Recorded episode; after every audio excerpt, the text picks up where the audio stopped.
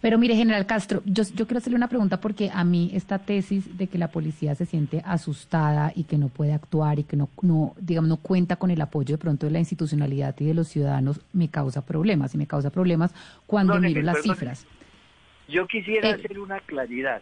Le suplico que, que no hablemos de que la policía está atemorizada porque si algo ha demostrado la policía a lo largo de su historia es que esos hombres son muy valientes.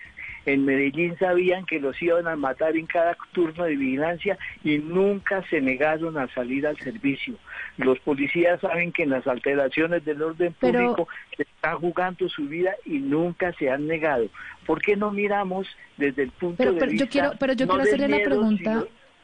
de que más allá de que son valientes y que y que yo tampoco comparto la tesis del doctor Pombo de que están atemorizados porque yo sí creo en ah, la valentía de, la, policía.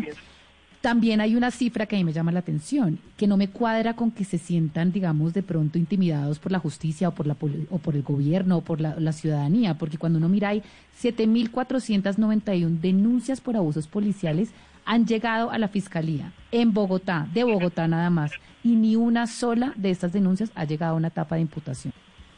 Desde el punto de vista de tu enfoque, eh, porque las investigaciones no han terminado, es posible que se pueda hablar inclusive de impunidad, pero eso no es tan cierto.